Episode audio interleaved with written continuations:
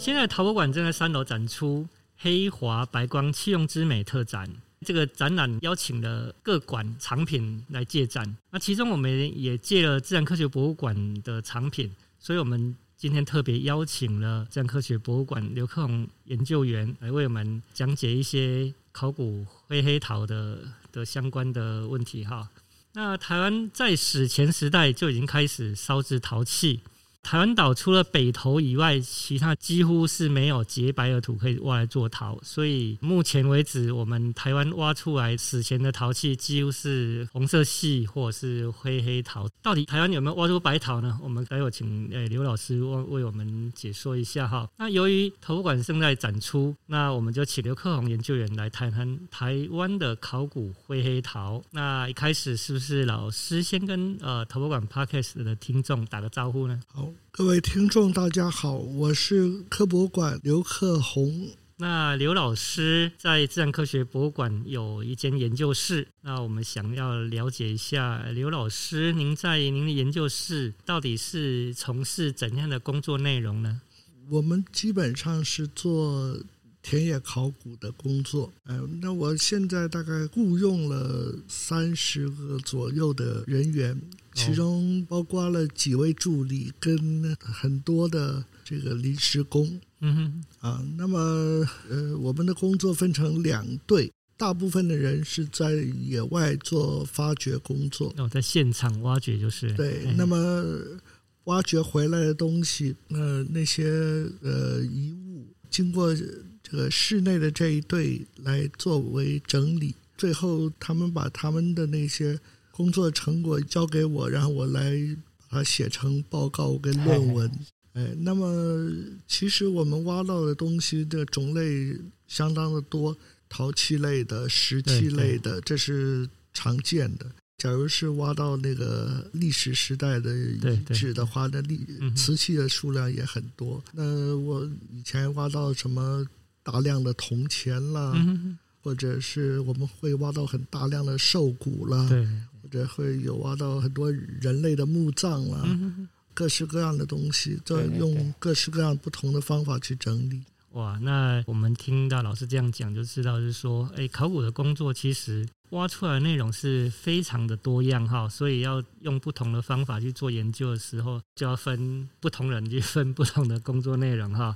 是，那我们在讲史前，就是说还没有文字记载的时期。那时候因为没有文字的记载，那个时候的人的生活是怎样啊？陶器是怎样？我们也只能从考古挖掘里面才能挖到一些证据哈。啊，不管是遗物啦或遗迹啦，我们来了解史前人类的文化哈。那能不能请老师帮大家介绍一下台湾史前陶瓷的文化到底有哪些不同的时期？大概的简单的特色是怎样呢？那台湾史前时代一般来讲，大概分成三个阶段。最早的是旧石器时代啊，那大概目前讲是至少是三万年前，差不多到六千年前啊。这这段时间，这段时间嗯没有陶器。呃，有的时候有人叫它仙陶时代。哎，那么早就有人来到台湾了？是。那么第二个阶段就是新石器时代啊，差不多五千多年前了，六千年前左右，这个时候坐着船进来台湾。对。但进来的时候，其实已经是很这个成熟的新石器时代的文化了。对。他们生活就是住在村子里，种田、打猎啊，然后会织布，也会制陶，做石器的时候的技术也很好。第三个阶段呢是铁器时代，大概在距今差不多两千年左右的时候，这个炼铁的技术传进台湾啊。那台湾呢的北部或者是有些地方的人呢，开始制造铁器，那其他地方的人呢就跟他们换一些铁器来用，所以石器慢慢慢慢就淘汰了。可是这个时代基本上来讲，陶器的形式啦，或者是制造方法了，沿袭这个新石器时代的，没有太大的不一样。那么这铁器时代的人呢，后来就变成了在历史时代我们知道的这平埔族啊、高山族啊，这个台湾的原住民啊，这一脉相承的啊。所以台湾的原住民呢，他们做的陶器呢，其实就是这个史前时代的陶器的这个延续。那呃，新石器时代跟铁器时代哪些时期的陶器是有跟我们主题灰黑色有关的呢？大概在距离现在大概三千多年前的时候啊，呃，有一批新的移民进入台湾。在比较早的时候，大概五六千年的时候进来的那一批，嗯、我们啊那些人呢。他们后来就散布在整个台湾，对，然后呢，延续了大概两千多年的时间。那么这一批批人呢，啊，就是神文陶人，他们的陶器呢，基本上是红陶系统。那新的那个三千多年前进来的那一批新的移民呢，他们是灰黑陶系统的。他们呃进来以后，主要是住在。中部平原，还有南部平原，嗯、然后附近的丘陵，还有一些大河的河谷的旁边。嗯、那么，像台湾中部地区的这一些灰黑陶的人，后来呢，就变成了台湾中部的一些那些平埔族。那至于，台湾南部地区的呢，后来他们跟铁器时代的人间究竟是什么关系？现在还很难讲。嗯，南部也就是说大湖文化的灰黑陶，到后面的鸟松文化，因为他们的陶器的样子很不一样，嗯、埋葬方式、生活的各方面，其实都感觉上都有很大的区别。所以新石器时代跟铁器时代的人究竟是什么关系？嗯、现在还很难讲。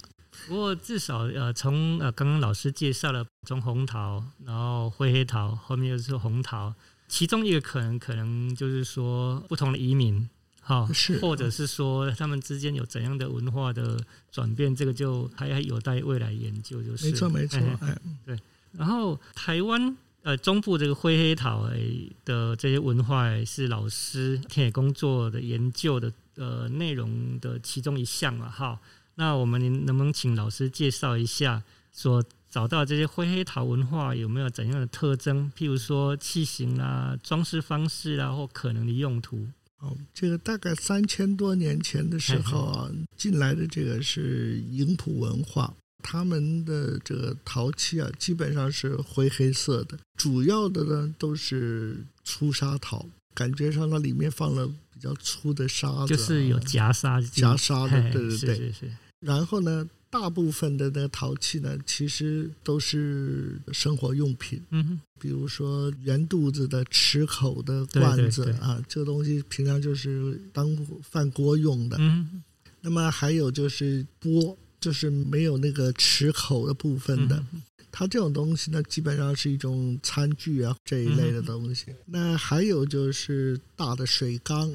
那么像这一类的东西呢，就是英普文化最常见的。到了那个野外去挖掘，或者是甚至地上捡的，呃，百分之九十几都是这一类的东西啊。可是也有少量的看起来不是日常生活用的东西。比如说三条腿的鼎，上面是个大碗啊，底下三条腿的这个东西呢，在营埔文化里头应该是有的，可是它不是一个日常生活的东西。很特别的是，它的那个三条腿最底下的地方要做成像动物的脚的样子，哎，连那个脚趾头啊什么东西都都都是捏出来的。那么另外的话，就是一种束腰的罐子。它的那个腰啊，它比较细，哎，它的上面有很多这个纹饰啊，这样。那这个是营埔文化。那么到了普里地区的话，营埔文化跟这个神文陶的人的后代产生了一种互相通婚的关系。他们的陶器呢，大概在三千年以后呢，就变成跟营埔文化的非常像。可是他们一方面呢，那个做的陶器的那个颜色啊，什么东西是跟影谱是差不多的。可是，可是他们有一些很特别的那个花纹，比如说他们用这个在那个陶钵的这个口上啊，这个、这个肚子上。呃，先画上好像像像水水面的波浪的感觉，哎，底下呢好像像是撒了渔网的那种、嗯、那种感觉。哦、据说了，他们住在那里的时候，那个湖里是一个大的湖。哦，对，那可能是这样，他们那个环境是这样，嗯，所以会把那个鱼捞的一些生活经验也把它装饰到那个陶器上面来了。是是，像像这样的装饰，感觉上在这平原地区就不大看到。虽然这个用的技法是类似的，可是那个主题却是不同的。的确，那这一次因为也跟自然科学博物馆有接到龙山文化了嘛，哈，然后我们就发现，哎。这些器物的呈现呢、技术似乎是不一样的。那能不能请老师用技术的角度切入台湾这些灰黑陶成型装饰烧制上有怎样的特别的地方？好，这个灰陶跟红陶最大的不一样啊。我们先说这为什么陶器它的这个土烧了以后，这颜色就不一样。基本上它就是土的里面的成分啊，还有就是。你烧的时候用什么样的呃方法去烧，还有烧多少温度，这些东西基本上会影响这个陶器的颜色。那么，假如说是在平地上堆烧的话，对，台湾因为普遍陶土里面含有大量的氧化铁，就会把这个土里头的那个铁啊变成三氧化二铁。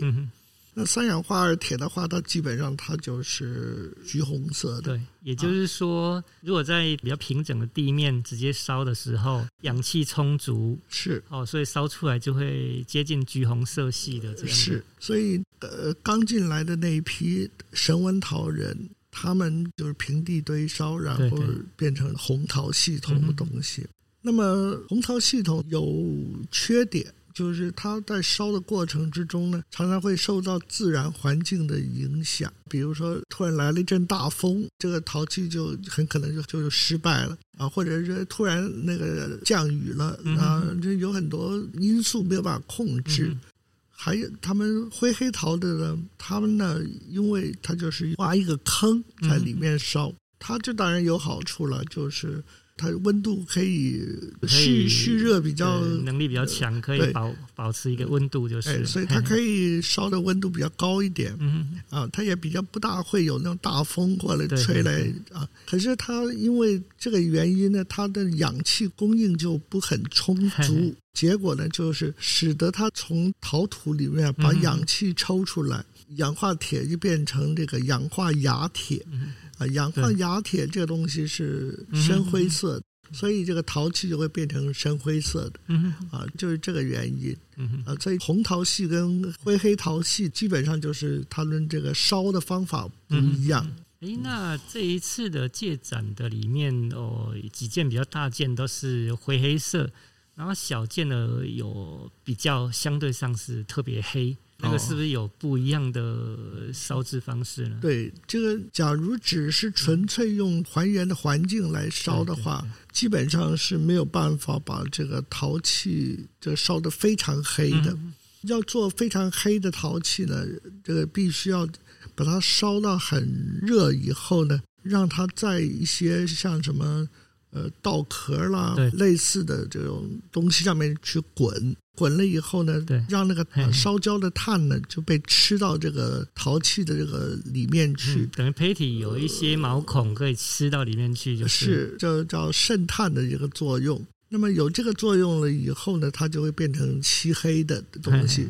这种东西在台湾是有的，可是比例上就低。嗯、所以这个红陶的话，哎，很多。灰的或者是浅褐色的陶器量也很多，可真的黑颜色的陶器呢，有，可量很少。哎，对对对，就是量少就会显得特别珍贵这样。是，哎，然后接下来请呃刘老师帮我们介绍这次跟刘老师研究室借展的几件史前的陶器哈。我们先来讲这一颗，哇，直径将近五十公分。这个会是怎样的人可以做到这么大颗呢？能不能帮我们介绍这件作品？哦，这一件是科博馆这个团队啊，在民国八十七年的时候，在清水中社遗址挖出来的。啊，这个遗址呢是一个番子园文化的遗址啊。对对。那么这个遗址的话，在那个港区艺术馆前面的话，它的比较浅的地方呢、嗯、是晚期啊，晚期它的那个是那个表面上是有拍那个方格印纹啊，嗯、或者是什么，这些是晚期的。它的比较下面的话是早期的，比较早期。哎，我们看到这个大罐子呢，它是比较早期的。嗯啊，在他们附近还有两具墓葬。那一个是一个成年男子，另外是一个小孩。嗯，啊，这个应该是一个大的水缸。那你们觉得这个缸已经是蛮大的了？对对对。可是实际上来讲，科博馆的这个屈慧丽老师啊，对对，他曾经在呃台中的马子埔遗址啊，挖到一个直径大概有八十公分左右的一个大缸，时代跟这个是。一样的，这么大会不会是全台湾最大的一颗了？嗯、呃，目前、呃、这个至少已经复原起来的，应该是最大的了。对对对，哎、这一颗我有看到，哇，真是壮观了。呃，是，其实我在想，我们平常在野外挖到的或者是捡到的陶片，我们不觉得它是一个很大的东西，其实这也许是错觉。嗯哼，呃，假如真的想办法去。把它拼合回去的话，的话，这个体积有的时候也是很大的。嗯、对，的确，我们在田野的现场，呃，看到的大部分都是破片嘛，哈。是是。那破片它如果没有说在一个没有被动过的环境下的话，它有可能就是不完整，就不了解它的真的有那么大颗。没错没错，哎，对对。那像这么大颗的的水缸，它是等于是说放在家里面的储存水的工具呢，还是？我我觉得我们刚才讲的这两件恐怕都没有办法当做这个携带的工具，哦、对对对哎，太大颗了。是，不过这个确实像阿美族，他们是从很年轻的时候就要练习这个怎么样在头上顶一个水缸去装水。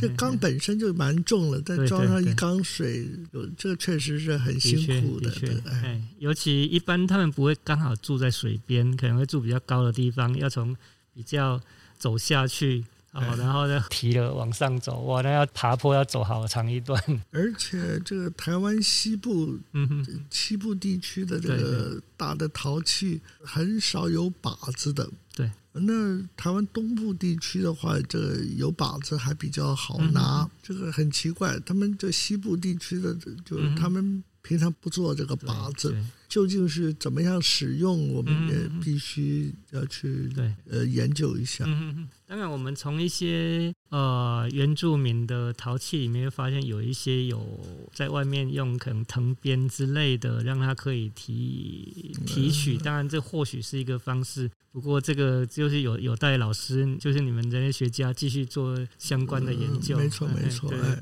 哎，那除了这个很大颗的这个缸以外，那其中有一件是尖底的，我就觉得，哎，为什么会做尖底？尖底在地上放根本没办法放呢？对，其实是这样了。这个一般来讲啊，其实这个不管是圆底的或者尖底的，嗯、基本上它必须都是摆在那个三颗石头的中间。对啊，这样子它才会站。嗯啊，那么圆底的其实也并不是说这个随便一放它就会站了，它还是会滚来滚去。对对，像那个清朝的很多笔记啊或者方志了，都写说以三足于地啊，放三颗脚在地上，搁木扣于上以炊，把那个木扣啊啊把它放在上面来煮饭。嗯嗯，那这这意思就是说木扣就是在那个。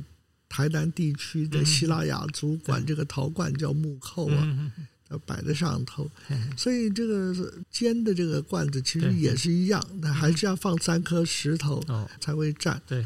不过话又说回来，其实我们陶器啊，本来刚才讲的就是有一大部分是日常生活的，也有一小部分是仪式性的。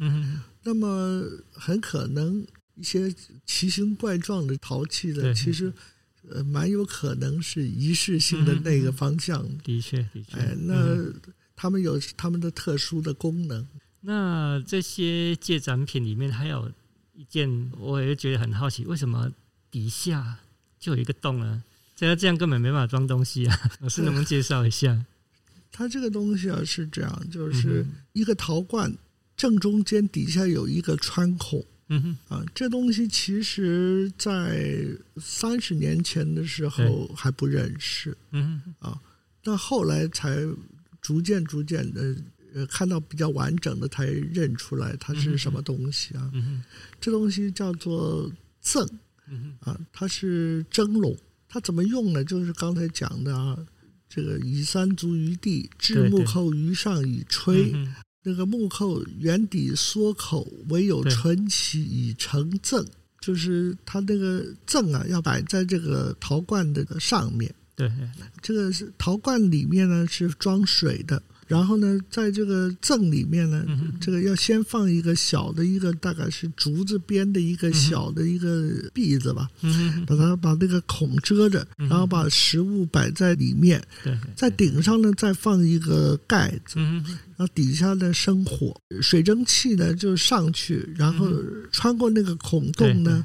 把甑里面的食物给蒸熟了，嗯、啊，这个就跟我们现在用的蒸笼是一样的东西，原理是一模一样的。哎，对对对对，那阿美族的话就不是这样，阿美族的话，它的这个这个甑呢是做成一个葫芦形的，然后中间有个隔板，那隔板上有几个孔。它不是做上下两个可以分开的，对，而且它一次就做好，底下那一半就是封闭的，对对，就有一个隔板，然后那个可以装水，然后可以煮。那么像那个宜兰地区的，它正好就是在这之间，就是它是做一个葫芦形的一个上下两个陶罐粘在一起的。也就是说，阿美族他们是把。就是说，老师刚刚讲的这个史前的，他们上下是分开做的，好是、哦，再直接叠在一起这样来使用。阿美族他们是把上下两个就直接结合在一起了，是是是，就是有这样的差别哈。还有就是说，这次的借展品里面有两件有特别的装饰的纹理，一个是圈点纹嘛，哈，然后另外一个纹路好像是类似藤编的这样的纹理。那老师能不能帮我们介绍一下这两件？哦，这个带那个圈韵纹的那一件的小小碎片了？那件是从那个普里大马林挖出来的。其实大马林有好多种各式各样不同的花纹。对，那贵馆的来借的时候呢，就挑了这一件这个圈印纹的啊。那另外呢，你说有这个类似藤编的那一件。那件是去苗栗啊伏击的这个遗址，它的位置是在那个叫有个伏击国小，它的外边那边那个挖下去，哎，挖到一片这个黑陶的这个小罐儿。其实它那个遗址大部分的东西不是这一路子的东西。那么它倒是这一片的，就像是很像是跟那个营普文化有关系的陶片。对，可是它这个遗址的东西很多，其实都是这个苗栗这边地区，啊，类似山家文化的这样的东西啊。那么我们也在很好奇说，它究竟是当地做的呢，还是这个贸易呢？哎，这交易的这个、嗯、这流动的啊，或者是结婚然后就带过去呢？对对对对，对 它的这么小的陶罐究竟有什么用处？这也是个问题。嗯、所以它它可能不是一个日常生活的一个小、嗯、小东西，而是有。特别意义的仪式性的啦，或者是这一类的器物啊，那它的这上面那个花纹呢，假如各位仔细看的话，确实是很好看的。哎，它的那个可能是尖的竹子啊，或者什么去去画它，然后把它那个画出很好看的那个花纹来。对对对，哎，这个其实我们在中部地区这种手法是常常看到，可是。可是这画的这么好看的很少见，的确的确，呃，或许呃史前的时代有一些可以说他是艺术家，所以可以画的特别好看，这样是是是，对。那我们呃有跟自然科学博物馆借的更多的藏品哈。除了老师刚刚介绍的这些以外，我们也借了新石器时代哈龙山文化的黑陶、白陶，也有我们讲唐虞夏商周那个西周那个时代的白陶等等哈。当然，整个展览除了跟自然科学博物馆借了这些借展品之外，也跟其他的各馆也借了一些藏品，还有我们自己的馆藏哈。那欢迎呃大家有空就可以来我陶博馆这边三楼特展。黑华白光气用之美特展，可以来现场哦，直接体会一下这些作品的精美哈。那最后我们再感谢啊刘克宏老师啊特地的拨空前来接受访问，啊非常感谢，谢谢，感谢大家。